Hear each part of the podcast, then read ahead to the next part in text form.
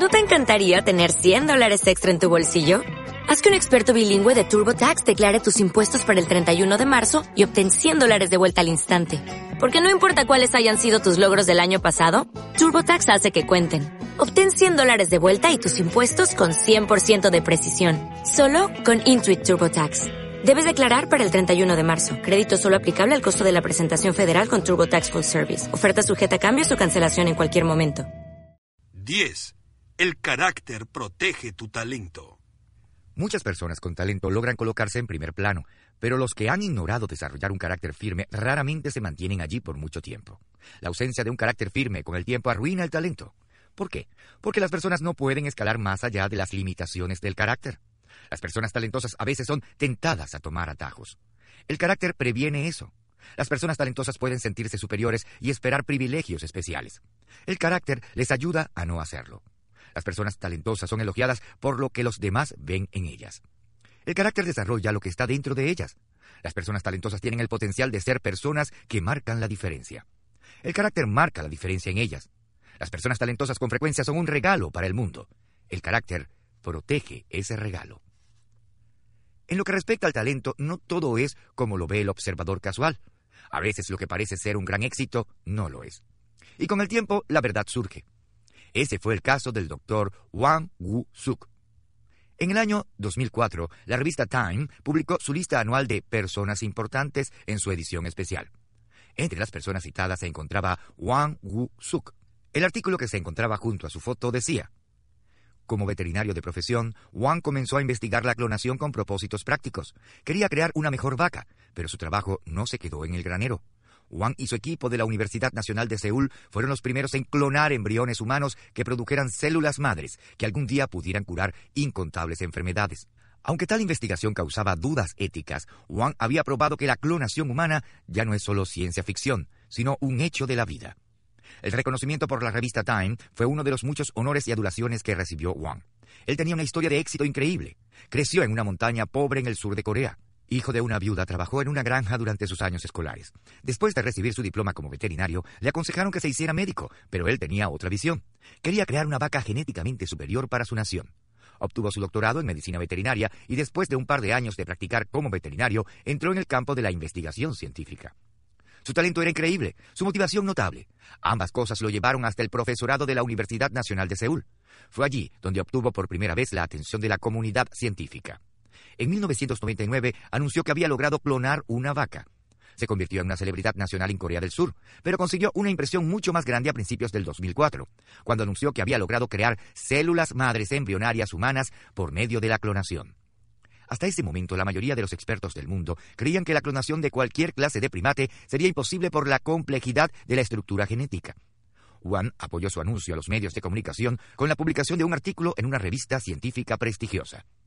En el año 2005, Wang anunció descubrimientos adicionales y los publicó también. Además anunció que él había clonado exitosamente a un perro al cual llamó Snoopy.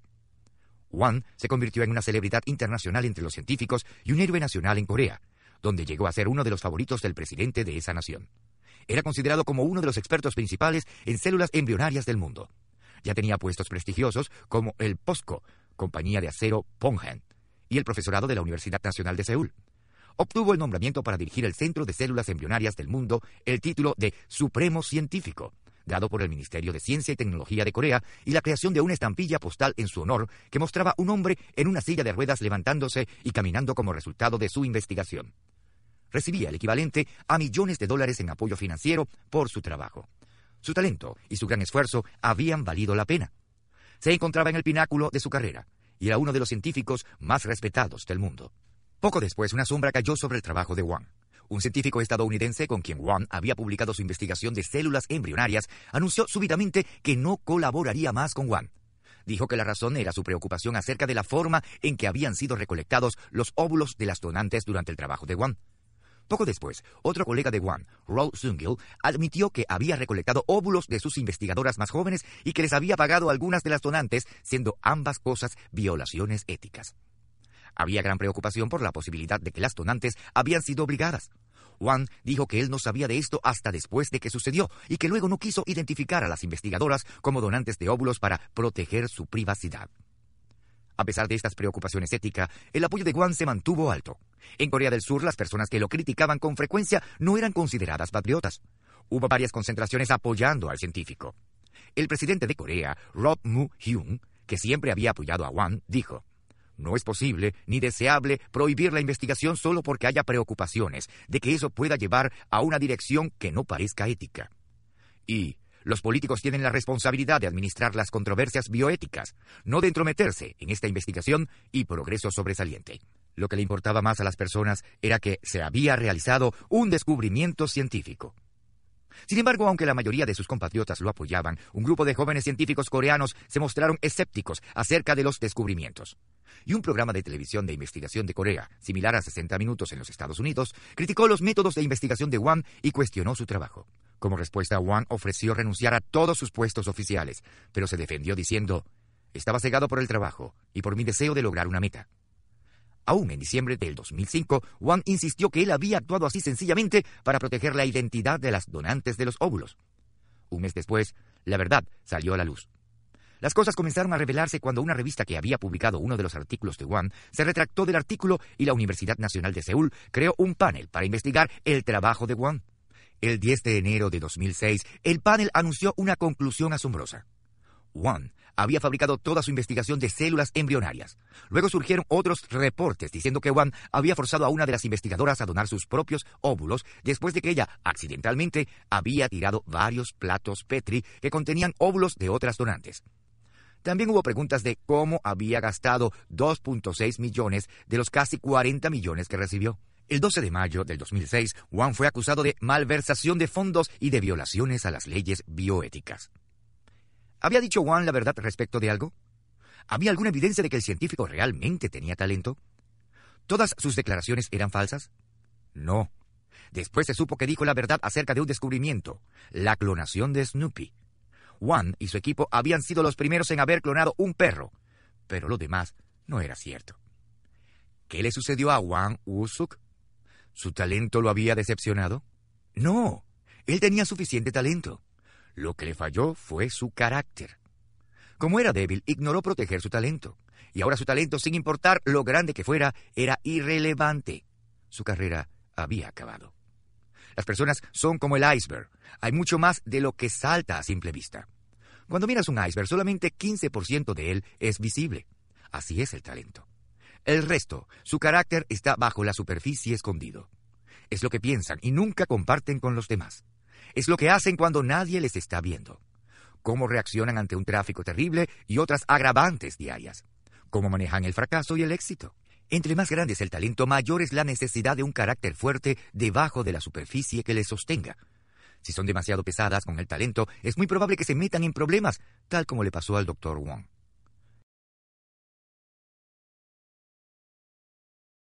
Entonces, ¿de qué se compone el carácter? Si le preguntas a una docena de personas, obtendrás una docena de respuestas. Creo que se resume en cuatro elementos. Uno, autodisciplina. Dos, valores medulares. Tres, un sentido de identidad. Y cuatro, integridad. Consideremos cada uno de ellos. Uno, autodisciplina. Al nivel más básico, la autodisciplina es la habilidad de hacer lo que es correcto aun cuando uno no tenga ganas de hacerlo. Los líderes sobresalientes en la historia han comprendido esto. El filósofo griego Platón afirmó, la principal y mejor victoria es conquistarse uno mismo. Las victorias más grandes son las internas. La batalla de la autodisciplina se gana internamente. El escalador montañista Sir Edmund Hillary dijo, No son las montañas lo que conquistamos, sino a nosotros mismos. Bobby Jones, considerado por algunos el mejor jugador de golf de todos los tiempos. No obstante, muchas personas no saben que la victoria más significativa de Jones fue con él mismo. Jones comenzó a jugar golf cuando tenía cinco años y ganó su primer torneo a los seis años. A los 12 él ganaba torneos en contra de adultos, pero Jones tenía su temperamento. Su apodo era lanzador de palos. Un anciano llamado Abuelo Bart, que se había jubilado del golf pero trabajaba en la tienda, reconoció el talento de Jones y sus problemas de carácter.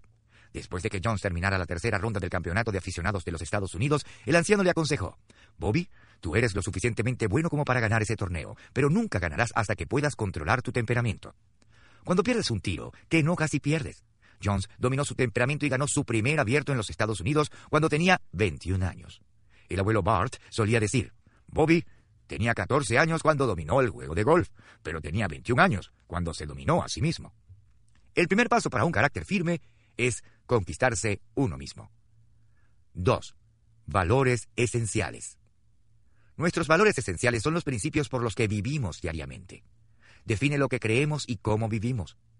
Deberíamos escribir nuestros valores esenciales para que sean un faro que podamos usar para guiarnos. Una de las personas que admiro más es John Wooden, ex entrenador del Salón de la Fama del equipo de básquetbol de la UCLA. Cuando él se graduó de la primaria a los 12 años, su padre le dio un credo de siete frases. Estas son 1. Sé real contigo mismo.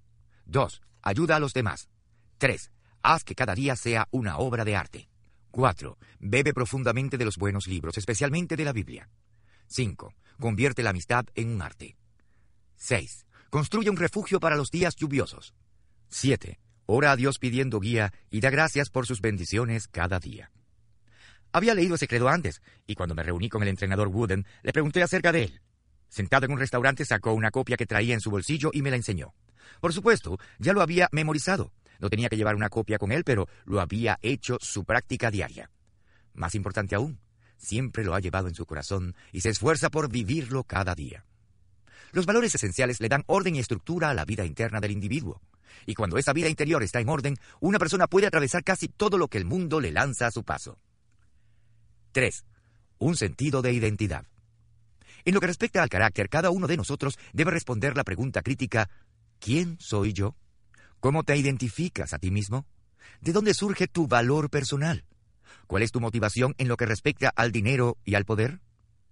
Si vives con un complejo internamente, crees que no tienes un valor intrínseco o te miras como una víctima, tendrás una perspectiva distorsionada de ti mismo y de tus alrededores. Eso impacta tu carácter. Sin importar cuánto te esfuerces, no puedes comportarte consecuentemente en una forma que sea incongruente a cómo te ves a ti mismo. Por eso es esencial tener un sentido adecuado y correcto de identidad. 4. Integridad. El componente final de un carácter firme es la integridad, la cual se alinea con los valores, los pensamientos, los sentimientos y las acciones. Las personas que poseen la coherencia que surge de una integridad firme son muy convincentes. Cuando los valores, los pensamientos, los sentimientos y las acciones están alineados, una persona se enfoca y su carácter se fortalece. Se puede representar visualmente de esta forma. Sin embargo, cuando sus componentes no están alineados, se crea una confusión y un conflicto interno. Desarrollar el talento sin desarrollar el carácter es un camino sin salida. Nunca llevará a las personas donde quieren ir. Las vidas de las personas que tienen mucho talento pero muy poco carácter siempre se desequilibran. Un estudio conducido por Corn Ferry International y la Escuela de Administración de la UCLA les pidió a 1.300 ejecutivos que identificaran el rasgo principal que se necesitaba para aumentar la efectividad de un ejecutivo de negocios. Lo primero fue la integridad. En segundo lugar, una preocupación por los resultados y la responsabilidad quedó en tercer lugar. Lo que es cierto para la junta directiva es cierto para un salón de clases, la sala, la cocina o el gimnasio. Si quieres que el talento te lleve lejos, necesitas proteger tu talento con integridad. La elección de desarrollar un carácter firme puede que no sea lo más importante para aprovechar al máximo tu talento, pero ciertamente es lo más importante para que no realices el mínimo de tu talento. Uno no puede subestimar su impacto. Espero haber sido claro. El carácter crea un fundamento sobre el cual la estructura de tu talento y de tu vida puede ser edificada. Si hay rupturas en ese fundamento, no puedes construir mucho. Es por eso que debes primero desarrollar la parte interna antes de lograr algo en la parte externa.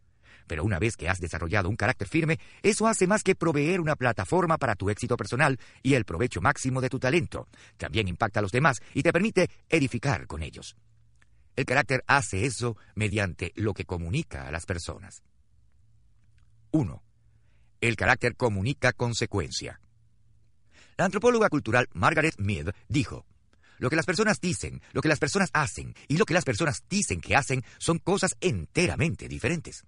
Esa es la verdad respecto a las personas que viven sin carácter, sin integridad. Tales personas comunican confusión a los demás. Podrán decir lo que quieran, pero sus acciones determinan el mensaje que recibimos.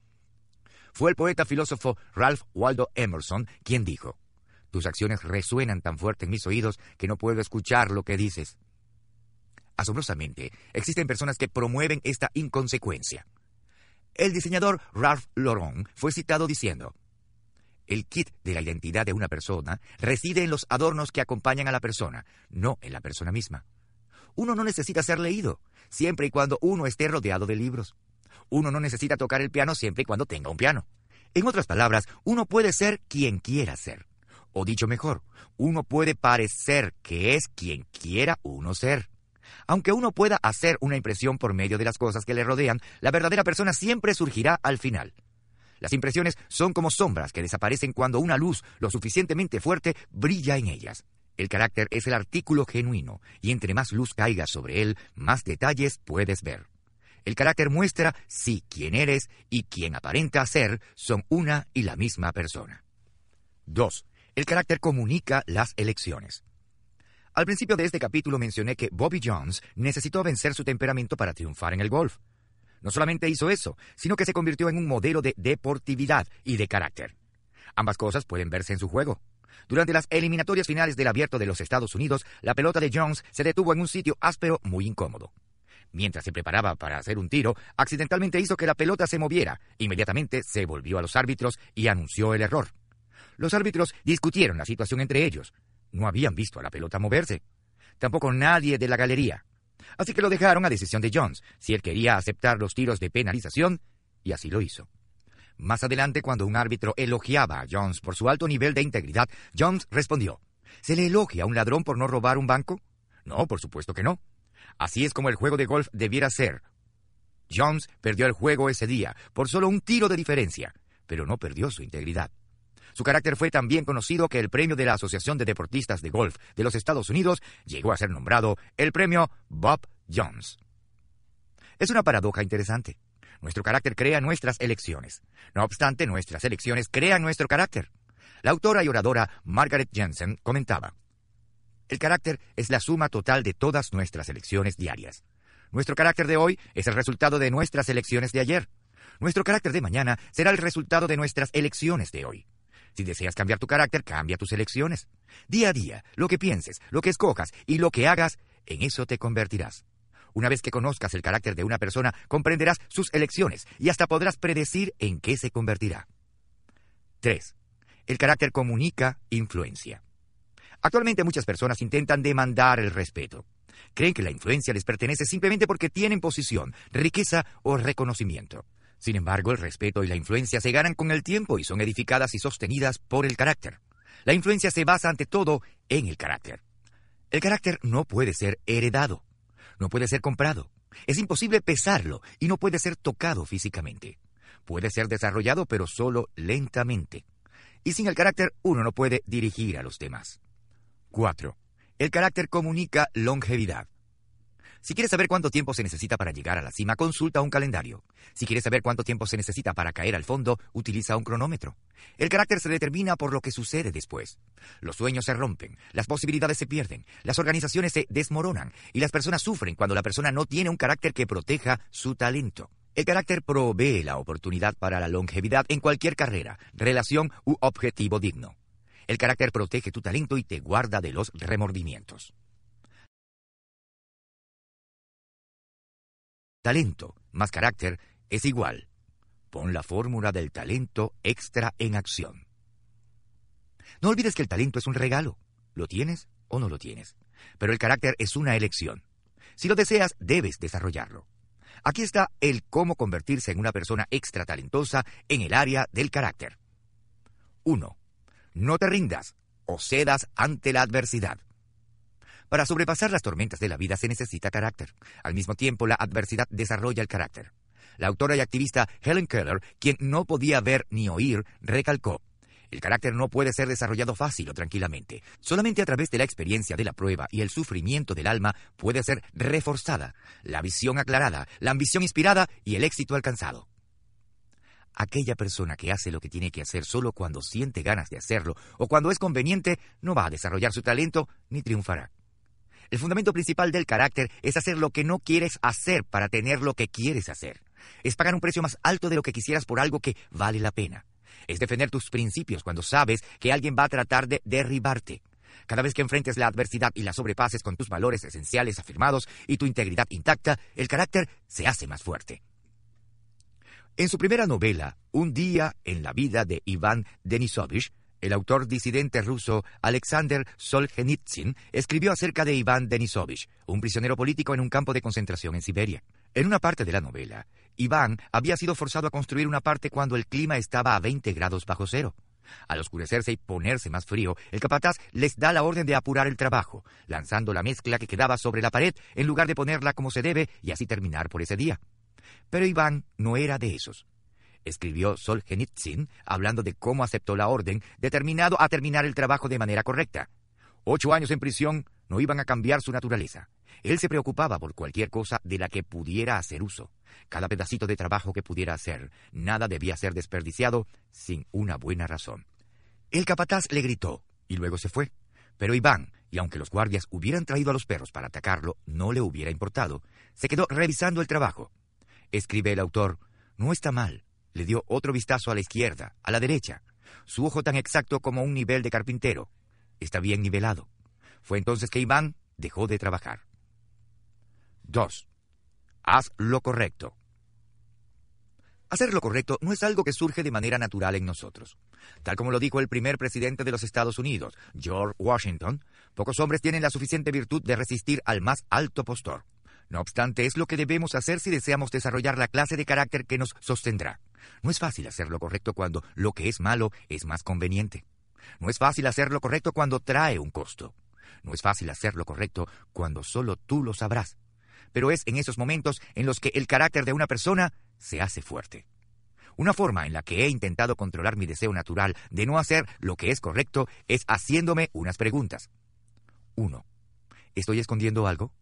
2. ¿Le estoy haciendo daño a alguien? 3. ¿Cómo se ve desde el punto de vista de la otra persona? 4. ¿He hablado de esto cara a cara? 5. ¿Qué le diría a mi hijo que hiciera? Si haces lo correcto y si lo sigues haciendo, aunque no te ayude a continuar con tu talento a corto plazo, te protegerá y te servirá a largo plazo. El carácter te desarrolla y te edifica. 3. Toma control de tu vida. He observado que las personas que tienen el carácter más débil tienden a culpar sus circunstancias. Con frecuencia dicen que es una mala crianza, las dificultades financieras, el maltrato de los demás u otra circunstancia los han hecho víctimas. Es cierto que en la vida tenemos que enfrentar muchas cosas que están fuera de nuestro control, pero también debes saber esto. Aunque tus circunstancias estén más allá de tu control, tu carácter no lo está.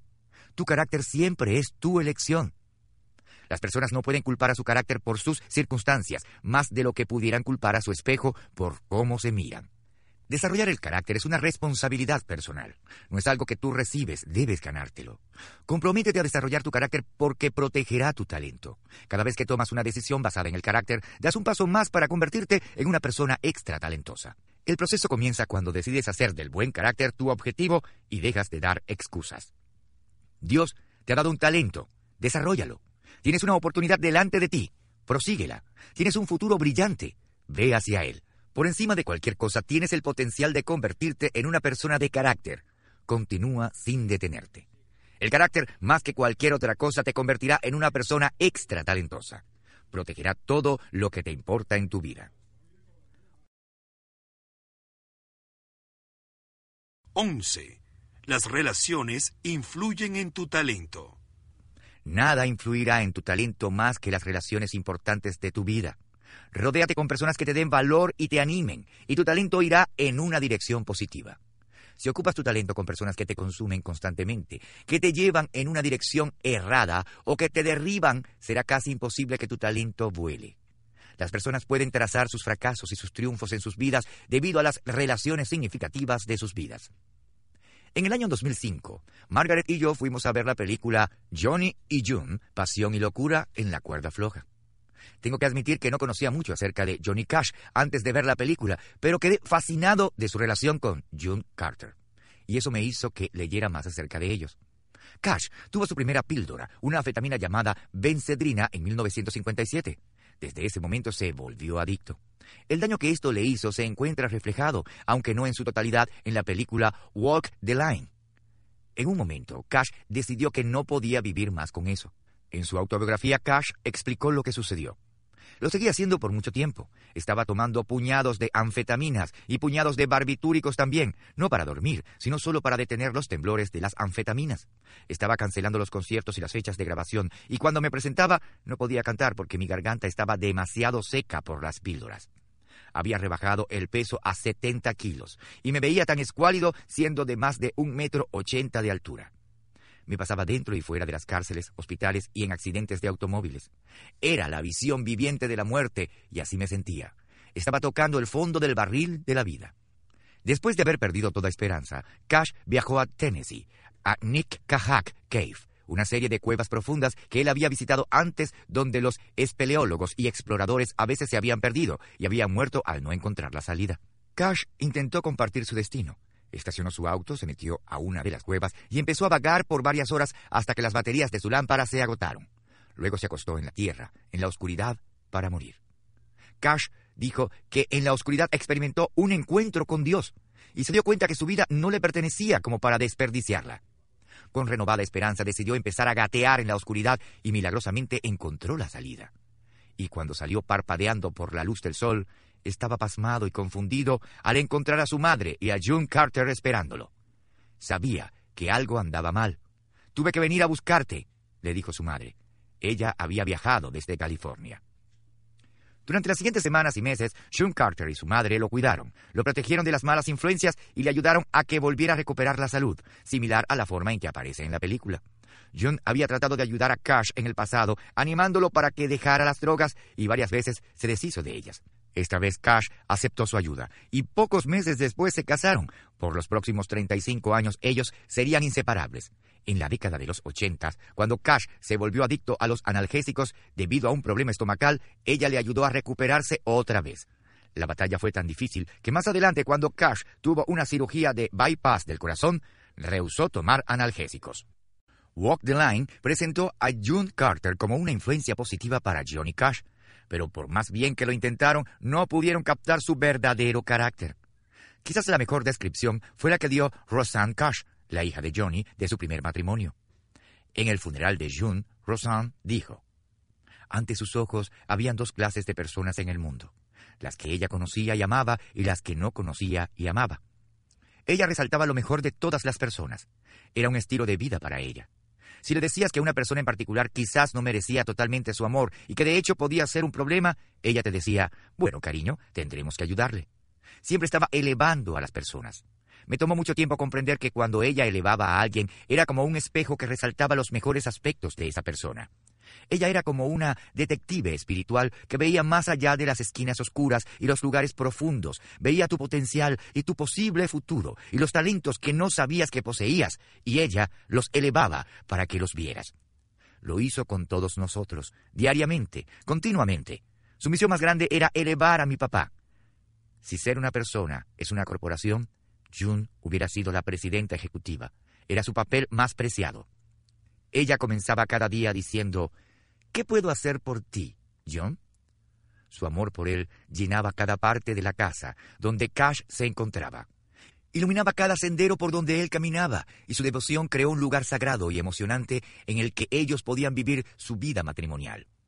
Hoy papá perdió su compañera más querida, su contraparte musical, su alma gemela y su mejor amiga. Lo importante es que June Carter hizo de Johnny Cash un mejor hombre, él logró su potencial como artista y ser humano en gran parte debido a su influencia. Pienso que muchas personas erróneamente minimizan el impacto que otras personas tienen en sus vidas. Mis padres comprendieron la influencia de las relaciones. Hoy, cuando analizo el pasado de mis años formativos, veo lo intencionales que fueron acerca del tiempo que pasamos juntos y de las personas que ellos seleccionaron para que fueran nuestros amigos. Mis padres hicieron que nuestra casa fuera el lugar principal en el vecindario. Teníamos una mesa de billar, una mesa de ping-pong y un juego de química en nuestro sótano. Teníamos una cancha de básquetbol y un minicampo de béisbol en el patio. Todos querían venir a nuestra casa. Y esa era la estrategia. Mis padres querían conocer a los niños con los que jugábamos. Como era típico en esos tiempos, mi madre no trabajaba fuera de la casa, así que siempre estaba vigilándonos. Mamá siempre estaba en la periferia de nuestro juego, haciéndonos la comida o una bebida, poniéndonos curitas en las cortadas y observando la interacción y el comportamiento de cada persona. De vez en cuando le preguntaba a mi hermano Larry, a mi hermana Trish o a mí acerca de un niño en particular. Como niños no teníamos idea de la importancia de asociarse con buenos niños en lugar de malas influencias, pero nuestros padres sí. Ellos se aseguraron que las influencias en nuestras vidas fueran positivas. Años después, cuando ya era un adulto, dedicaba varias horas a la semana aconsejando a las personas y aprendí por medio de la observación diaria lo que mis padres ya conocían. Casi todos nuestros dolores pueden estar ligados a las relaciones con las personas equivocadas y nuestros placeres a las relaciones con las personas adecuadas. Las relaciones en nuestras vidas realmente nos forman o nos corrompen, nos elevan o nos destruyen, nos dan valor o nos los restan, nos dan energía o nos la quitan. Esto es lo que quiero decir. Algunas relaciones nos quitan algo. Hay un par de formas para saber si una relación es positiva o negativa. La primera es notar si la persona te hace sentir mejor o peor acerca de ti mismo. La segunda se relaciona con cuánta energía requiere esa relación. Seamos realistas, algunas relaciones se sienten como si te estuvieran extrayendo la vida. En su libro Cómo mantener relaciones con personas difíciles, Les Parrott identifica los tipos de personas que probablemente nos herirán o nos quitarán energía. Los siguientes son algunos de ellos. Los críticos, que constantemente se quejan o dan un consejo no deseado. Los mártires, que son siempre las víctimas y se envuelven en su autocompasión. Los aguafiestas, que son pesimistas y habitualmente negativos.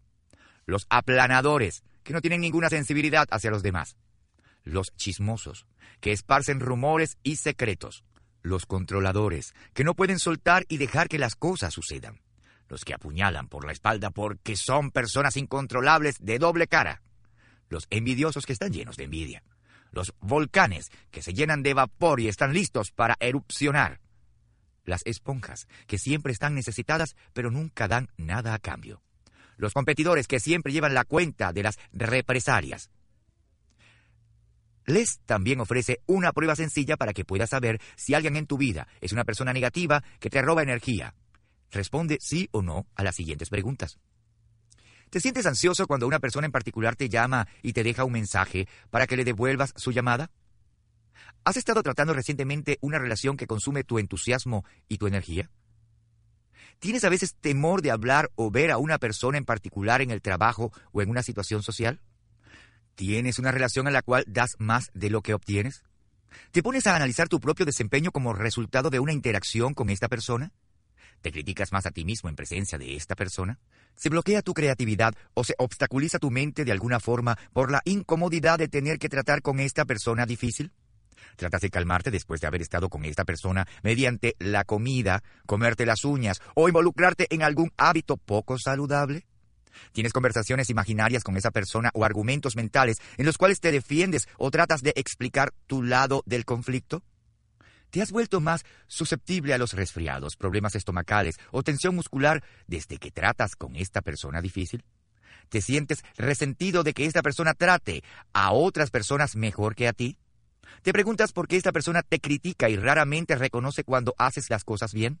¿Has pensado en renunciar como resultado de tener que interactuar con esta persona difícil?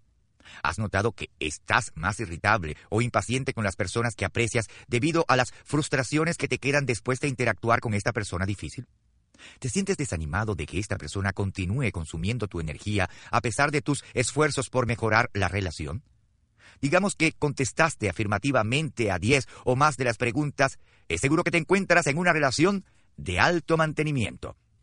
No quiero implicar que solo las relaciones negativas requieren que les inviertas energía. Todas las relaciones requieren que des de tu energía. Las relaciones no se cultivan ni se sostienen por sí mismas. La pregunta es, ¿cuánta energía requieren? ¿Y recibes algo a cambio? Si una relación requiere que utilices algo de tu energía por un tiempo, eso es normal.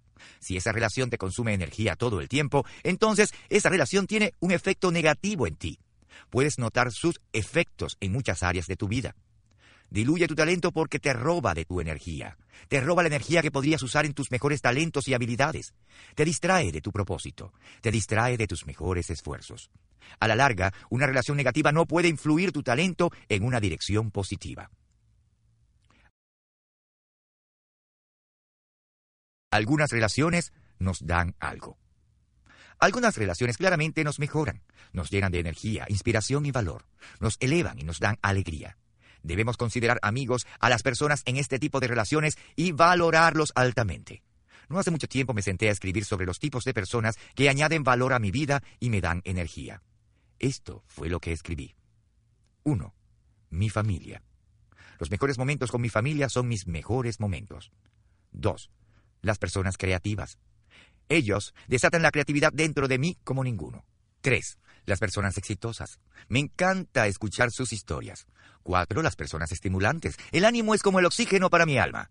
5. Personas graciosas. La risa siempre eleva mi espíritu. 6. Buenos pensadores. Conversar con ellos es una de mis actividades favoritas. 7. Mi equipo. Siempre me añaden valor. 8. Aprendices. Las personas interesadas son personas interesantes. Las relaciones positivas nos llevan a un nivel más alto, nos animan y extraen lo mejor de nosotros, nos mejoran mucho más de lo que podríamos ser sin ellas. Son los regalos más grandes de la vida. Algunas relaciones son un eje para nuestras vidas. Durante toda la vida las personas están en contacto con miles de personas en diferentes niveles de relaciones. La mayoría tiene un impacto muy limitado en nosotros, pero pocas relaciones tienen un impacto tan tremendo que cambian el curso de nuestras vidas. Son un eje de lo que somos y lo que hacemos. Las relaciones comúnmente se encuentran en una de cuatro etapas. No creo que alguien pueda crear una de esas relaciones. Yo las llamo simplemente al regalo de Dios para mí. No las merezco, pero las necesito. Las personas con las que yo he disfrutado esta clase de relación dan más allá de la razón y me elevan a un nivel que no podría alcanzar sin ellos. Tom Felipe es un amigo así. Tom y yo hemos sido amigos por más de 30 años. Hemos viajado por el mundo juntos, pero también disfrutamos sentarnos y no hablar de ninguna agenda. Hace poco tiempo, un grupo de amigos nos juntamos con Tom para celebrar sus 70 años. Cada uno de nosotros tuvo la oportunidad de decirle a los demás cómo Tom había impactado nuestras vidas. Escribí lo que quería decir y lo leí al grupo. Tom me ha apreciado incondicionalmente. Víctor Hugo dijo, La suprema felicidad de la vida es ser amado a pesar de ti mismo. Tom también me ha apreciado continuamente. En 1980 me animó para que me uniera a la denominación Llana. En 1981 empezó a ayudarme para que comenzara las conferencias sobre liderazgo. Me dio la oportunidad para entrar al mundo de los negocios. Administró la organización de mi desarrollo personal cuando yo no pude hacerlo. Financieramente mantuvo mi organización sin fines de lucro durante sus primeros días. Actualmente esa organización entrena a millones de líderes internacionalmente. Uno de los regalos de Dios para mí fue la amistad de Tom. Luego concluí con un poema llamado Tu nombre está escrito al principio de mi lista. Algunos amigos saben todo acerca de nosotros, y aún así les gustamos. Ellos nos aceptan tal cual como somos, sin pedirnos que cambiemos. Ellos nunca nos critican cuando escuchan nuestro punto de vista. Ellos se quedan cuando otros se van y hablan cuando otros callan. No hay muchos amigos como estos, pero con un puñado precioso yo puedo contar. Mas en el primer lugar de mi lista, orgullosamente, yo he puesto tu nombre. Tom ha cambiado mi vida para siempre. Me ha elevado en tantas áreas de mi vida. Si alguna vez encuentras a alguien que tenga esa clase de impacto en ti, lucha por preservar esa relación. Muestra tu gratitud con frecuencia y dale lo que puedas a cambio. Talento más relaciones es igual a una persona extra talentosa. Si deseas convertirte en una persona extra talentosa en el área de las relaciones, una persona cuya relación influya en una dirección positiva, esto es lo que te sugiero que hagas. 1. Identifica a las personas más importantes de tu vida. ¿Quiénes son las personas más significativas en tu vida? ¿Las personas con las que pasas más tiempo? ¿Las personas cuyas opiniones son las más importantes para ti? Estas personas son los influyentes más grandes. Necesitas identificar quiénes son antes de que evalúes cómo están influyendo en tu talento. 2. Evalúa si te están influyendo en la dirección correcta. Una vez que hayas identificado a las personas que están influyendo en ti, sería sabio discernir cómo están influyendo en ti. La forma más fácil de averiguarlo es hacerse las siguientes preguntas acerca de cada persona. ¿Qué piensa de mí? Las personas tienden a convertirse en lo que la persona más importante para ellos cree que son. Piensa en los niños pequeños. Si sus padres dicen que son perdedores, estúpidos o que no son valiosos, ellos lo creen. Si sus padres dicen que son listos, atractivos y valiosos, ellos lo creen. Aceptamos las opiniones de las personas que respetamos. Si quieres ser influido en una dirección positiva, necesitas ocupar tiempo con personas que piensan de manera positiva acerca de ti. Ellos necesitan creer en ti. ¿Qué piensa de mi futuro? El novelista Mark Twain aconseja, aléjate de las personas que intentan minimizar tus ambiciones. Las pequeñas personas siempre hacen eso, pero las que son verdaderamente grandes te hacen sentir que tú también puedes ser grande. Las personas más importantes en tu vida visualizan un futuro positivo para ti, ven grandes cosas para ti. Margaret, mi esposa, me ha dado regalos maravillosos durante el curso de nuestra relación. Uno de los que aprecio mucho es una bitácora del ministerio que me dio el año anterior a que nos casáramos, sabiendo que una carrera pastoral estaba en mi futuro. En ella pude registrar actividades tales como temas de sermón, bodas y funerales. Es un registro de mi actividad dirigiendo iglesias locales, pero la razón por la cual lo valoro más es por lo que ella escribió en 1968. Dice sencillamente, John, vas a lograr grandes cosas. Con amor, Margaret. Son pocas palabras, no fueron poéticas o profundas, pero sí comunicaron su confianza en mí y su creencia en mi futuro y ella ha demostrado que cree en mí todos los días de nuestro matrimonio. ¿Cómo se comporta conmigo en tiempos difíciles? Hay un viejo adagio que dice, nuestros amigos nos conocen en la prosperidad, en la adversidad nosotros conocemos a nuestros amigos. ¿No es cierto? Cuando caigas derribado, los buenos amigos no te pisotearán o te dirán, te lo dije.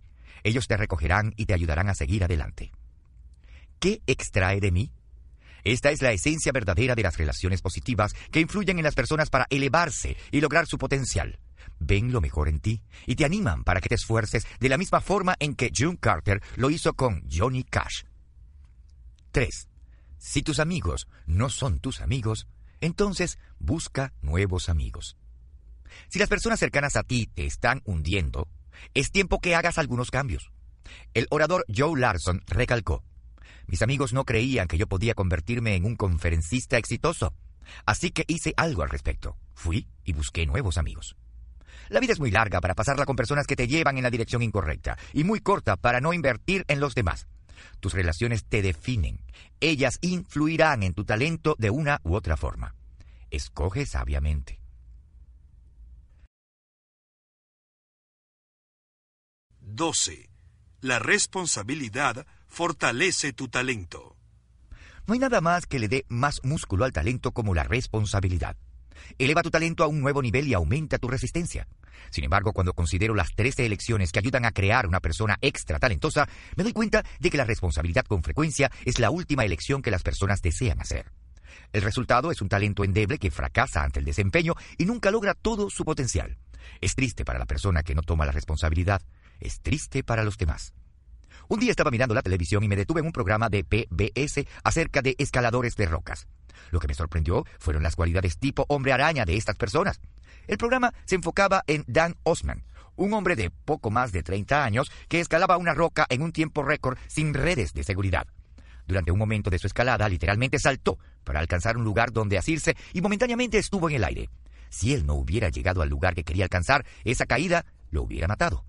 Osman comenzó a escalar rocas cuando tenía 12 años. Hijo de un oficial de policía y una campeona de carreras de barril, él es descendiente de guerreros samurái. Cuando era niño estudió kung fu y aikido, un arte marcial japonés que depende mucho del balance, el control y la economía del movimiento. Osman necesitó ocho años para convertirse en un escalador experto, lento en su opinión, pero se convirtió en un escalador de clase mundial y un experto usando cuerdas. Después de más de una década de escalar, Osman comenzó a experimentar con la caída libre, que es similar a los saltos de bungee desde un puente o un risco. Pero en lugar de estar atado a una cuerda elástica bungee, se está conectado a una cuerda de escalador. La cuerda tiene un poco de elasticidad, pero la caída es mucho más dramática. Se requiere de un aparejamiento experto y nervios de acero. Osman comenzó a establecer y a romper récords en caída libre. Se convirtió en una leyenda entre los escaladores y las personas que saltan en paracaídas desde objetos fijos. Su fama aumentó y pronto los creadores de comerciales de televisión y anuncios impresos comenzaron a llamarlo. No obstante, había otro aspecto de Dan Osman. Le costaba mucho funcionar en el mundo real. Sus amigos se burlaban acerca de su puntualidad porque llegaba a las citas muy tarde o a veces no llegaba del todo. El sobrenombre que le dio su madre cuando era niño fue el de Danny, lo olvidé. Continuamente recibía infracciones por andar a alta velocidad, conducir con una licencia suspendida o un vehículo sin registrar que no pagaba. Dependía normalmente de otros para que lo rescataran. El escritor Andrew Todd Hunter estaba tan intrigado con Osman que pasó tres años conversando con él y escribió un libro acerca de su experiencia. Cuando Osman era arrestado, le decía al escritor que llamara a sus amigos, una pareja jubilada que lo había adoptado. Ellos solían pagar la fianza. La mujer, una ejecutiva retirada, recalcaba, él me preocupa mucho. Lo que me asusta son sus saltos. Sigue intentando saltar distancias más largas. Yo le dije, ¿no te estás haciendo más joven, Dan? Ponte a pensar en el futuro un poco más. Su preocupación no era solo por él. Osman tenía una hija de 12 años llamada Emma. También tenía una mujer con la que él vivía en unión libre. Todd Hunter estaba asombrado que Osman tuviera tan intensa atención a los detalles y un fuerte sentido de responsabilidad en lo que respectaba a escalar, pero que fuera todo lo opuesto con el resto de su vida. Y le preguntó a Osman acerca de su responsabilidad hacia su hija. Si caigo durante las escaladas, iría en contra de lo que represento, donde me comporto seguro y tengo la ruta a la mano. Si muero, decepcionaría a mi familia y a mis amigos. Dijo Osman. Si caigo, estaría robándole a ella. Ella sabe que su padre es radical. Otros padres no hacen esto. Ella tiene miedo, pero se siente orgullosa de lo que hago. Es como mi padre. Me preocupa que algún día le disparen, pero luego escucho lo buen policía que es. Hay una placa en la pared de la casa que dice oficial del año. El 23 de noviembre de 1998, Dan intentó su caída libre más grande, mil pies. Originalmente había intentado romper el récord el 26 de octubre. Había preparado su aparejo en la torre de apoyo de Yosemite e hizo algunos saltos de distancia intermedia hasta que llegó a los 900 pies. Luego recibió una llamada de Emma. Ella estaba llorando, estaba preocupada por él, así que lo dejó todo y fue a verla. Dos días después volvió a Yosemite y se preparó para practicar sus saltos, pero fue arrestado por la clase de cosas por las que nunca se responsabilizó infracciones de tránsito y licencia suspendida. Pasó 14 días en la cárcel. Su amigo, el productor de películas Eric Perman, quien había ofrecido su casa como fianza para Osman, le habló después de salir de la cárcel. Perman recuerda. Le dije, has sido demasiado lejos, nadie va a romper este récord por mucho tiempo. Quita los aparejos, muéstrale al juez que hablas en serio y que vas a seguir las reglas. Y él estuvo de acuerdo. Me dijo, ¿sabes? Tienes razón, es lo que debo hacer. Además, mis ángeles guardianes necesitan un descanso también. Han estado trabajando tiempo extra por mí. Sin embargo, cuando Osman fue con un amigo el 22 de noviembre a quitar su aparejo y a empacar su equipo, no pudo resistir el deseo de romper otro récord. Primero saltó a una altura de 925 pies. Al día siguiente convenció a su amigo porque iba a saltar. Entonces Osman se apresuró para preparar el aparejo para su salto más grande. Para entonces ya era tarde en el día. El sol estaba cayendo y él no podía ver bien pero de todas maneras saltó. Cuando el sonido de la cuerda no era el correcto, su amigo supo que algo había salido mal. Fue a la base del risco donde encontró a Osman muerto. Su cuerda se había roto. Mientras que Todd Hunter estaba haciendo su investigación del libro, pasando tiempo junto con Osman, al principio admiraba al escalador y le permitía sus frecuentes muestras de irresponsabilidad. Comparó el comportamiento de Osman con lo mujeriego de Picasso, o la borrachera de Faulkner, diciendo que los grandes artistas y genios atletas tenían una incapacidad o rechazo a vivir dentro de los parámetros ordinarios. Pero después de que Top Hunter observó descuido tras descuido y error tras error de Osman, su punto de vista sobre él cambió.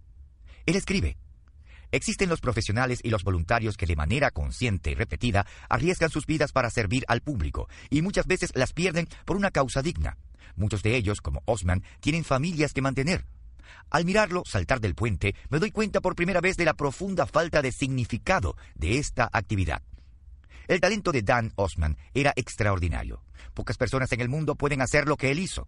Sus dotes físicas, al igual que las de Michael Jordan, Tiger Woods o Lance Armstrong, fueron fenomenales, pero su falta de responsabilidad limitó su vida y con el tiempo lo mató. Es una tragedia. Vivimos en una cultura que sobrevalora el talento y devalúa la responsabilidad. Si no me crees, examina la forma en que tratamos a los atletas. Cuando los atletas están en el bachillerato o la universidad, sus actos irresponsables o descuidados en general son pasados por alto en proporción con el talento que muestran en el campo de juego. No les estamos haciendo ningún bien. La responsabilidad realmente refuerza el talento y aumenta la oportunidad para un éxito a largo plazo. Recientemente tuve la oportunidad de visitar el carguero USS Enterprise, Hice un recorrido del barco y escuché a muchos oficiales explicando las diferentes tareas y funciones de las 5.500 personas que trabajan en el barco. Lo que me impactó fue que los mensajes de los oficiales tenían un tema en común. hablaron de la importancia de su área para la misión general del barco y cómo la responsabilidad de esas funciones se encontraba en los hombros de una gran cantidad de marineros de 19 años de edad. Los oficiales hicieron estas declaraciones con orgullo. Un oficial me contó cuando dirigió a un ex miembro de pandilla. El joven había elegido la marina en lugar de la cárcel. Después de un tiempo, el joven se convirtió en una parte efectiva del equipo y después fue el líder de su escuadrón. Sus momentos más orgullosos en la milicia, dice este oficial, es cuando le ayuda a jóvenes como él a triunfar. ¿Qué es lo que hace que los jóvenes se conviertan en ciudadanos productivos y las personas problemáticas en líderes? La responsabilidad. Cuando entraron al servicio, se vieron inmersos en una cultura de responsabilidad. Esa cultura demandaba que actuaran de manera acorde, que se convirtieran en personas responsables y productivas. Cuando las personas responden al llamado de la responsabilidad y dan lo mejor de sí, suceden buenas cosas. Los hombres y mujeres jóvenes que conocí habían tomado la decisión de aceptar la responsabilidad y como resultado eso les estaba ayudando a triunfar en la milicia. La responsabilidad siempre seguiría proveyendo el fundamento para su éxito en los años venideros, sin importar lo que hagan.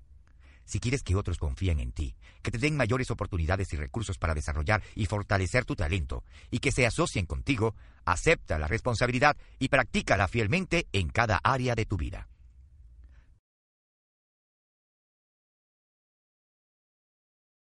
Talento más responsabilidad es igual a una persona extra talentosa. No hay forma de que yo conozca tu historia personal en lo que respecta a la responsabilidad. Quizás asumir la responsabilidad sea un problema para ti o tal vez tengas un alto sentido de la responsabilidad y nunca pierdas una oportunidad. De cualquier forma, por favor, analiza los siguientes pasos que te ayudarán a convertirte en una persona extra talentosa en lo que respecta a la responsabilidad. 1. Comienza donde estás. Cada vez que tomas la decisión de responsabilizarte, te conviertes en una persona más responsable. Aunque tu historial no sea bueno hasta ahora, puede cambiar. Las personas exitosas se responsabilizan por sus acciones y por sus actitudes. Ellos muestran una responsabilidad, la habilidad de escoger una respuesta correcta, sin importar la situación que enfrenten. 2. Escoge a tus amigos sabiamente. Kevin A. Camberry dice, Mira con detenimiento las asociaciones cercanas de tu vida, porque es en esa dirección a donde vas. Si has empezado tu jornada en el camino hacia la responsabilidad, asegúrate que tengas los compañeros de viaje adecuados. Será difícil o casi imposible ser responsable cuando dedicas la mayor parte del tiempo a personas irresponsables. 3. Deja de culpar a los demás. El gerente de ventas de una compañía de comida para perros le preguntó a su equipo de ventas si les gustaba el nuevo programa de publicidad de la compañía. Genial, contestaron. Lo mejor del negocio. ¿Y qué piensan del producto? les preguntó. Fantástico, respondieron. ¿Y cómo va la fuerza de ventas? preguntó. Como ellos eran la fuerza de ventas, por supuesto que respondieron de manera positiva, diciendo que eran los mejores. Muy bien, continuó el gerente. Entonces, si tenemos la mejor marca, el mejor empaque, el mejor programa de publicidad y la mejor fuerza de ventas. ¿Por qué estamos en el lugar número 17 de nuestra industria? Después de un silencio incómodo, uno de los vendedores dijo, Es culpa de los perros, no se comen nuestra comida. Si quieres tener éxito y aprovechar al máximo tu talento como una persona extra talentosa, necesitas dejar de culpar a los demás. Mírate al espejo y responsabilízate por tu propia vida. Ron French, del servicio de noticias Gatnet, escribe que la falta de responsabilidad se ha infiltrado en los Estados Unidos. Evitar la responsabilidad se ha convertido en un pasatiempo nacional. Hemos aprendido a jugar el juego de la culpa, donde los siete pecados capitales son síndromes aceptables y los criminales son las víctimas desde fumadores por largo tiempo que demandan a las compañías de tabaco hasta estudiantes que racionalizan su deseo de hacer trampa, nos hemos convertido en una nación de llorones y quejumbrosos. Es parte del carácter estadounidense en la actualidad, dice Charles Syke en Una nación de víctimas. Hemos pasado de ser una sociedad de personas autosuficientes a una de personas que rehusan intrínsecamente aceptar su responsabilidad. Las personas que piensan que los demás son responsables por su situación asignan la culpa a varios individuos, instituciones o entidades. Algunos culpan a la sociedad o a los tiempos. Algunos señalan al sistema o al hombre. Los criminales que pasan tiempo en prisión son notorios por culpar a los demás y declarar su inocencia. Otros culpan a la generación anterior por la causa de sus problemas. No des excusas, no busques culpar a los demás, enfócate en el presente y da lo mejor de ti. Y si cometes un error o fracaso, encuentra el error dentro de ti mismo e intenta tratar de hacerlo mejor la próxima vez. Hay otro aspecto de la responsabilidad que quiero compartir contigo. Te convertirá en una persona extra talentosa más allá del nivel de aquellos que sencillamente se responsabilizan por sí mismos. Es la idea de responsabilizarse más allá de ti mismo sirviendo a los demás. Las personas que se sirven a sí mismas consideran que su talento y sus recursos son algo propio. Servir a las personas considera el talento y los recursos de los demás como un préstamo. El sobreviviente del Holocausto, Elie Wiesel, quien ganara el Premio Nobel de la Paz en 1986, pasó el resto de sus días después de su tiempo en los campos de concentración nazi tratando de devolver a los demás. Enseñó como profesor de la Universidad de Boston.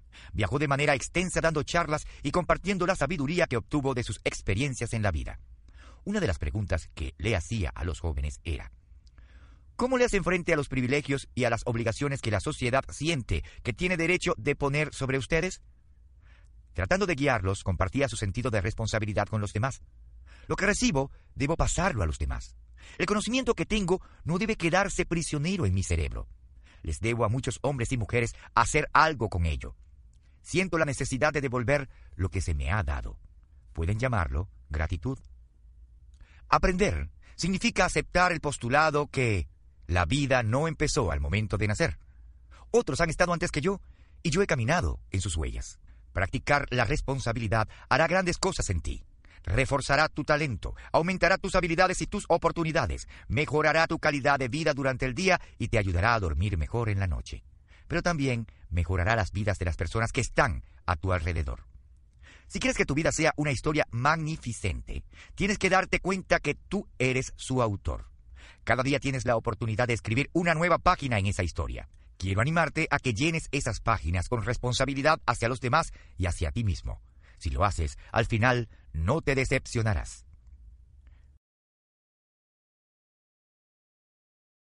13. El trabajo en equipo multiplica tu talento. En la película ganadora de un premio de la Academia, Rocky, el boxeador, Rocky Balboa describe su relación con su novia, Adrián. Tengo un vacío ella tiene un vacío, pero juntos no tenemos ningún vacío. Qué maravillosa descripción del trabajo en equipo. No importa lo talentoso que seas, tú tienes vacíos. Hay cosas que no puedes hacer bien. ¿Cuál es la mejor forma de manejar esas debilidades? Asociarte con otras personas que tengan fortalezas en estas áreas. Si quieres hacer algo realmente grande, tienes que hacerlo como parte de un equipo. En el capítulo anterior te mencioné que había hecho un recorrido en el carguero USS Enterprise. Tuve la oportunidad cuando mi amigo Tom Mullins me invitó a hacer un viaje con él y otras personas más. Empezó cuando aterrizamos a bordo del carguero, que ya estaba en el mar.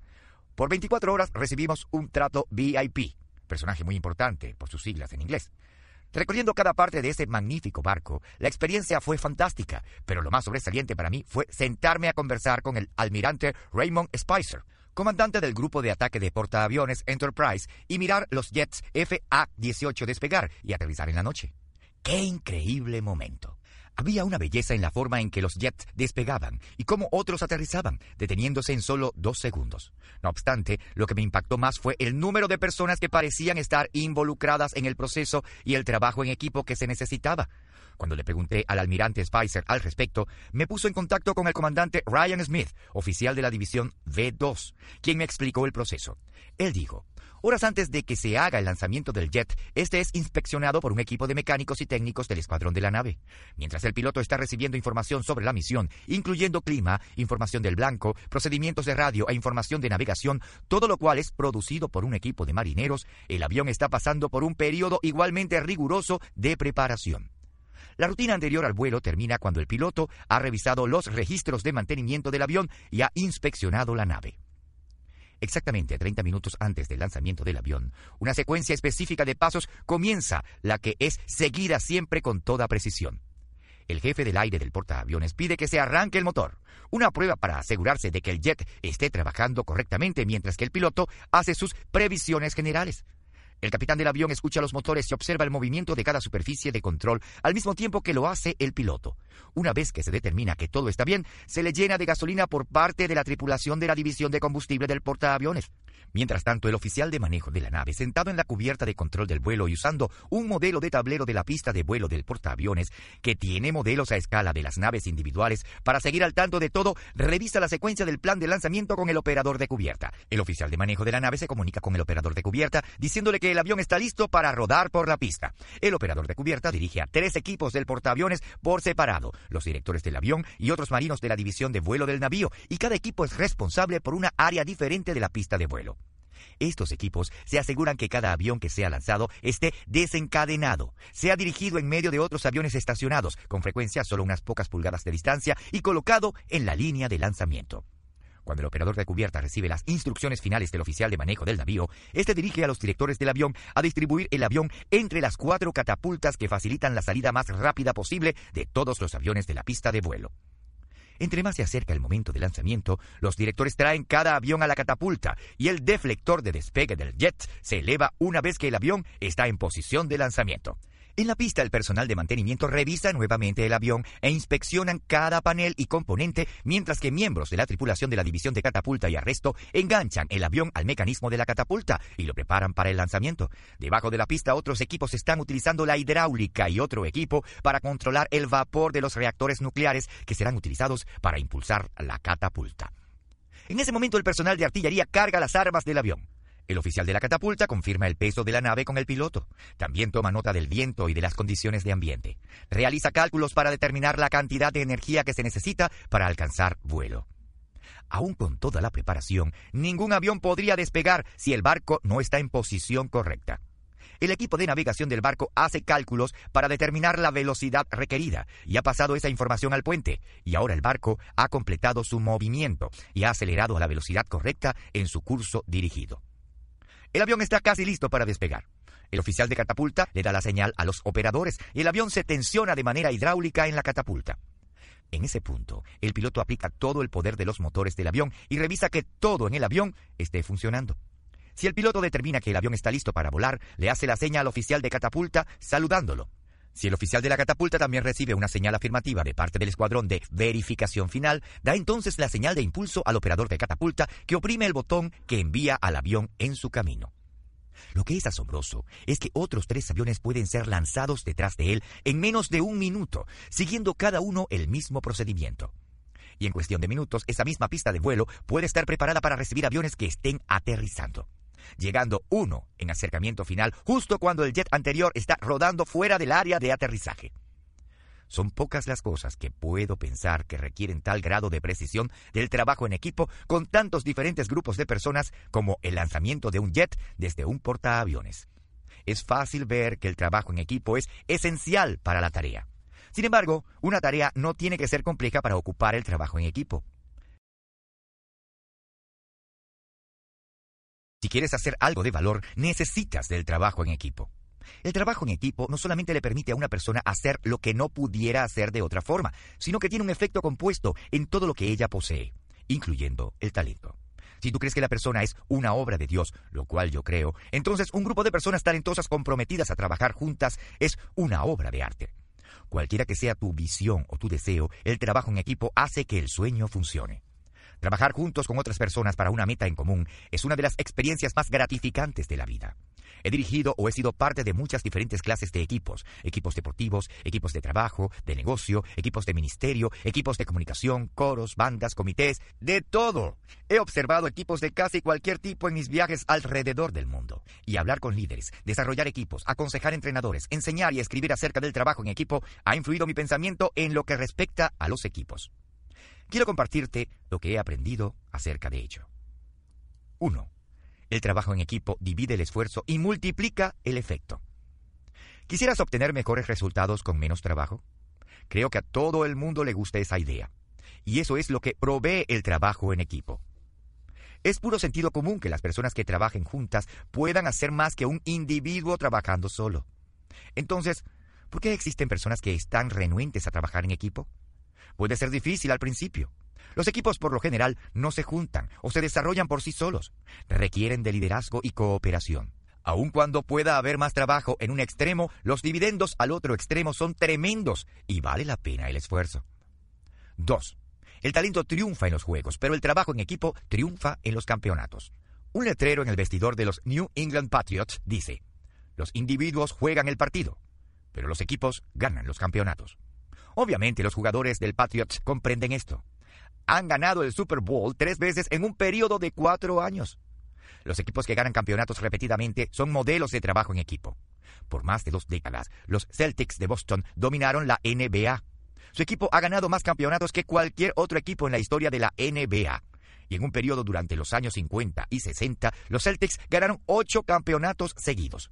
Durante su carrera, los Celtics nunca tuvieron un jugador que fuera el líder en la liga con respecto a las estadísticas de puntaje. Red Auerbach, quien entrenó a los Celtics y luego pasó a la oficina principal, siempre enfatizaba el trabajo en equipo. Él afirmó, una persona que busca la gloria no logra mucho sola. Todo lo que hemos hecho ha sido el resultado de personas trabajando juntas para conseguir metas en común. Es fácil ver el fruto del trabajo en equipo en los deportes, pero es igualmente importante en los negocios. Harold S. Hinin, quien fuera director, presidente y directivo ejecutivo de ITT por 20 años, decía, La esencia del liderazgo es la habilidad de inspirar a otros a trabajar unidos como equipo para alcanzar un objetivo común. Si deseas desempeñarte en el nivel más alto posible, necesitas ser parte de un equipo. 3. El trabajo en equipo no se trata de ti. La Escuela de Negocios de Harvard reconoce que un equipo es un número pequeño de personas con habilidades complementarias que están comprometidas para un propósito común, para objetivos de desempeño o por una perspectiva por la cual se responsabilizan mutuamente. Hacer que las personas trabajen juntas a veces es un desafío. Se necesita de un buen liderazgo. Entre más talentosos sean los miembros del equipo, se necesita un mejor liderazgo. La verdadera medida de un buen liderazgo no está en conseguir personas para trabajar, ni tampoco en hacerlas trabajar duro. La verdadera medida del líder es hacer que las personas trabajen duro juntas. Todos los grandes equipos son el resultado de sus jugadores, quienes tomaron decisiones basadas en lo mejor para los demás. Eso es cierto en los deportes, los negocios, la milicia y las organizaciones voluntarias. Y eso es cierto en cualquier nivel, desde la persona de apoyo de medio tiempo hasta el entrenador o presidente ejecutivo. Los mejores líderes también hacen que su equipo sea primero. Los equipos altamente talentosos poseen jugadores con grandes egos. Un secreto para el trabajo en equipo exitoso es convertir el ego individual en confianza en el equipo, en sacrificio individual y sinergia. Pat Riley, campeón entrenador de la NBA, dice, el trabajo en equipo requiere que los esfuerzos de todos vayan en una sola dirección. Los sentimientos de importancia suceden cuando la energía del equipo toma vida por sí sola. 4. Los grandes equipos crean comunidad. Todos los equipos efectivos crean un ambiente donde las relaciones crecen y los compañeros del equipo se conectan unos con otros. Para usar un término que es popular actualmente, crean un sentido de comunidad. Ese ambiente de comunidad se basa en la confianza. No hay mucho que se pueda lograr sin ella. En los buenos equipos la confianza no se negocia. En los equipos triunfadores los jugadores crean confianza mutuamente. Inicialmente eso es un riesgo porque su confianza puede ser rota y pueden salir heridos. Al mismo tiempo que ellos están dando confianza libremente, se conducen de tal forma que se ganan la confianza de los demás. Ellos se conducen en un parámetro alto. Cuando todos dan libremente y se desarrollan las uniones de confianza que son probadas con el tiempo, los jugadores comienzan a tener fe mutuamente. Ellos creen que la persona que está a su lado actuará con coherencia, mantendrá sus compromisos y apoyará a los demás.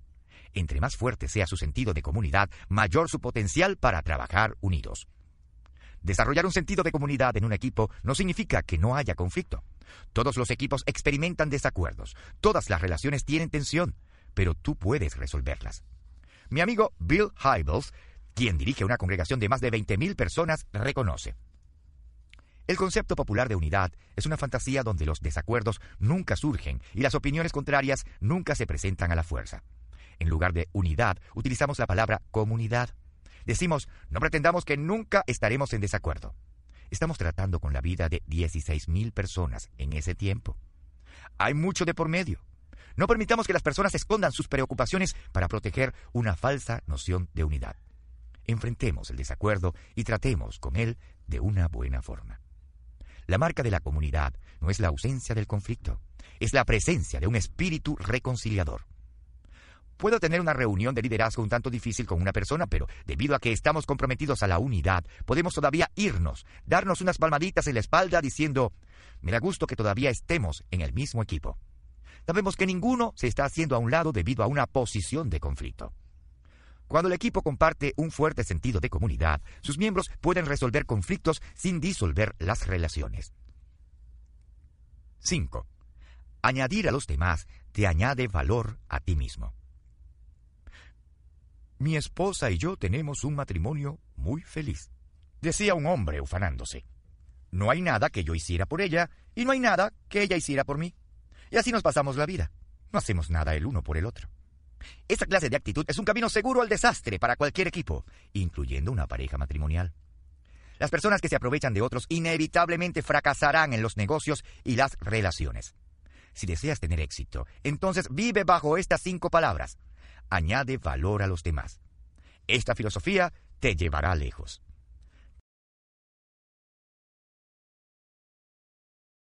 Talento más trabajo en equipo es igual a una persona extra talentosa. Todas las personas talentosas tienen una decisión que tomar, hacer lo suyo propio y obtener todo el mérito o hacer algo que pertenezca al equipo y compartirlo. Mi observación es que las personas talentosas no solamente logran más cuando trabajan con los demás, sino que también se realizan más que los que hacen las cosas por sí mismos. Mi esperanza es que escojas trabajar en equipo en lugar de realizar esfuerzos solitarios. En el año 2002, cuando estaba enseñando esas leyes, desafié a los miembros de una audiencia de 10.000 personas diciendo, nombra a una persona en la historia de la humanidad que sola, sin ayuda de nadie, causó un impacto significativo en la civilización. Una voz del público gritó, Charles Lindbergh cruzó el Océano Atlántico en un avión por sí mismo. El público aplaudió. Eso es cierto, le respondí. Y la multitud volvió a aplaudir pensando que había quedado perplejo. Pero sabías, continué, que la compañía de ingeniería aeronáutica Ryan diseñó y construyó el avión? ¿Sabías también que 10 millonarios financiaron el viaje? ¿Alguna otra sugerencia? Les pregunté. Quiero dar el mismo desafío. Piensa en algún logro significativo que parece ser un acto solitario. Luego haz una investigación y te darás cuenta que hubo más personas que trabajaron con esos individuos o los apoyaron para que pudieran hacer lo que hicieron. Nadie hace nada significativo por sí mismo. Uno es demasiado pequeño como para pretender hacer grandes cosas. Si te comprometes con la idea, entonces aceptarás el concepto del trabajo en equipo. Y ese será el fundamento sobre el cual se multiplicará tu talento y te llevará al máximo nivel. Nadie puede convertirse en una persona extra talentosa sin él. El trabajo en equipo te da la mejor oportunidad de hacer que tu visión se convierta en realidad. Entre mayor sea tu visión, mayor necesidad habrá de un buen equipo. Sin embargo, estar dispuesto a involucrarse en el trabajo en equipo no es lo mismo que buscar de manera activa un equipo y ser parte de él.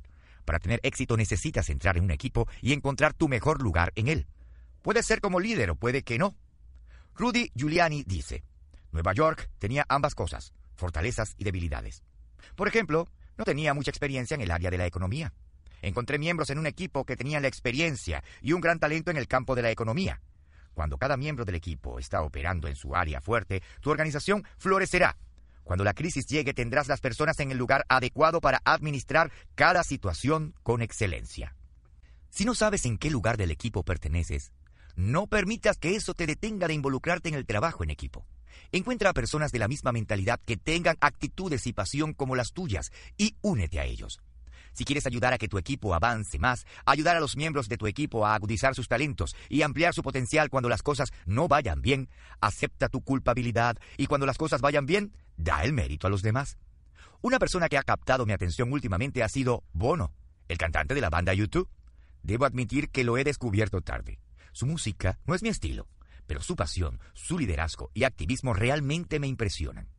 En el año 2005 fue considerado la persona del año por la revista Time, junto con Bill y Melissa Gates. No hay duda del talento de Bono. Su éxito en el mundo musical es obvio. Él ha escrito muchos de los éxitos de la música y U2 se ha mantenido por más de 30 años como una de las bandas más exitosas de la historia. Han vendido más de 170 millones de álbumes. En años recientes, Bono ha ampliado sus esfuerzos más allá del mundo de la música. Se ha convertido en un defensor del desarrollo y la ayuda económica para África. Y no es solamente una celebridad que está prestando su nombre para una causa. El senador Rick Santorum dijo, Bono comprende estos asuntos más que el 99% de los miembros del Congreso. Bono ha trabajado incansablemente uniéndose a otras personas para impulsar las causas que lo apasionan. Se ha reunido con jefes de Estado, ecónomos, líderes de la industria, celebridades y cualquiera que tenga el potencial de añadir valor a las personas que él desea ayudar. ¿Dónde aprendió Bono a apoyarse en los demás, a ser parte de un equipo y a reclutar la ayuda de los demás? Las estrellas de rock se supone que son egocéntricas, aisladas e indiferentes a los demás. Eso es lo que les sucede a muchas personas famosas, y es la razón por la cual muchos grupos musicales no se mantienen juntos. Bono comenta, hay momentos cuando las personas están tan perdidas en sus propios mundos y en las demandas de sus propias vidas que se les hace difícil estar en una banda. Las personas quieren ser dueñas de su propio dominio. Quiero decir, todos, cuando envejecen, se deshacen del espacio de los argumentos. Lo ves en tu familia, lo ves con tus amigos, y cada vez tienen un círculo menor y menor de personas a su alrededor que estén de acuerdo con ellos. Y la vida se acaba con una dulzura desabrida. ¿Cuál es el secreto de Bono después de haber sido una estrella de rock por más de 25 años? El trabajo en equipo con la banda. Bono reconoce su necesidad de los demás y de hecho dice que no puede imaginarse como un artista solitario. Él admite. Lo que te hace menos capaz de darte cuenta de tu potencial es estar en un lugar donde no haya argumentos. Me aterraría ser un cantante solista y no tener una banda con la cual discutir. Quiero decir, yo me rodeo de argumentos de una banda, de una familia y de una esposa que es más lista que yo. Tengo muchos amigos muy inteligentes que son una gran familia para mí. Tú eres tan bueno como lo son tus argumentos. Así que la razón por la cual la banda no se ha deshecho es quizás para que las personas sepan esto, que aunque cada uno de ellos es solo un cuarto de YouTube, son más de lo que serían si estuvieran solos. Así lo siento yo. Yo no puedo pensar en una mejor manera de decirlo. Una persona talentosa que es parte de un equipo, en el lugar adecuado, con el equipo adecuado, se convierte en más de lo que jamás podría ser por sí misma. Eso es lo que significa ser una persona extra talentosa.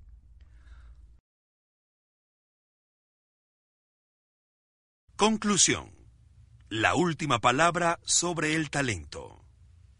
A principios del año 2006 leí un artículo de la revista Money que decía que estamos experimentando una escasez de talento a nivel mundial. Zurich, Suiza, Reuters.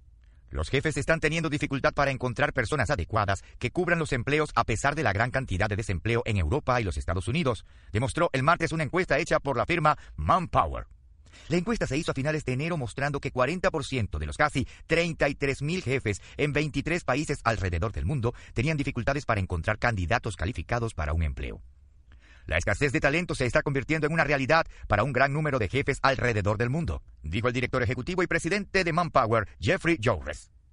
¿Y en dónde está la escasez número uno de talento según esa encuesta? En las ventas. Cada cierto tiempo escuchamos declaraciones similares acerca de ciertas profesiones, pero la realidad es que nunca ha habido ni habrá una escasez de talento. El talento es algo dado por Dios. Siempre que haya personas en el mundo, habrá talento. Lo que no hay son personas que hayan tomado las decisiones necesarias para llevar ese talento al máximo. Los jefes en realidad están buscando personas extra talentosas. Espero que estén de acuerdo que las decisiones claves que tomamos, aparte del talento natural que ya poseemos, nos separan de los demás que solo tienen talento. William Danforth, quien se convirtiera en el dueño de la compañía Ralston Purina, encontró un secreto del éxito cuando era un joven. Él dijo, Cuando tenía 16 años, vine a San Luis para asistir a una escuela de entrenamiento manual. La distancia entre el lugar donde me estaba quedando y la escuela era de una milla. Un maestro que vivía cerca comenzaba la ruta a la escuela a la misma hora que yo cada mañana, pero él siempre me ganaba. A mí no me gustaba que me ganara, así que intenté todos los atajos posibles. Día tras día, sin embargo, él siempre llegaba primero que yo. Luego descubrí cómo lo hacía. Cuando llegaba a los cruces en las esquinas, él corría hacia la otra esquina. Lo que lo hacía llegar antes que yo era ese paso extra. Las personas extra talentosas dan un poco más. Lo puedes notar en las decisiones que toman, que multiplican y maximizan su talento. Ya que ellos han dado más para desarrollar su talento, son capaces de dar más a los demás con su talento. Quiero animarte a que tomes las 13 decisiones que describí. Y cada día recuerda cómo estas decisiones pueden ayudarte. 1. Creer eleva mi talento. 2. La pasión estimula mi talento. 3. La iniciativa activa mi talento. 4. El enfoque dirige mi talento. 5. La preparación posiciona mi talento. 6. La práctica afina mi talento. 7. La perseverancia sostiene mi talento. 8. El valor prueba mi talento. 9. La disposición de aprender amplía mi talento. 10. El carácter protege mi talento. 11. Las relaciones influyen en mi talento. 12. La responsabilidad fortalece mi talento. 13. El trabajo en equipo multiplica mi talento. Sea cual fuere tu talento, este puede mejorar. Nunca olvides que las elecciones que tomes al final te convierten en quien eres.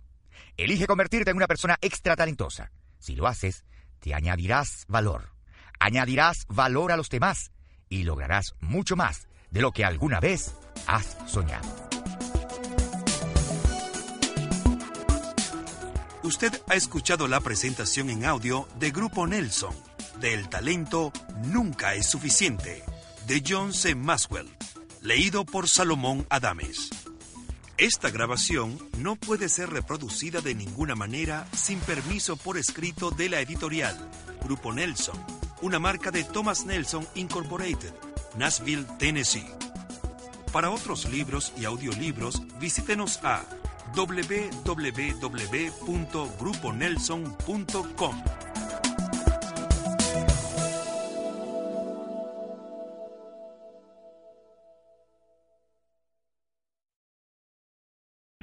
O'Reilly Auto Parts puede ayudarte a encontrar un taller mecánico cerca de ti. Para más información, llama a tu tienda O'Reilly Auto Parts o visita oreillyauto.com.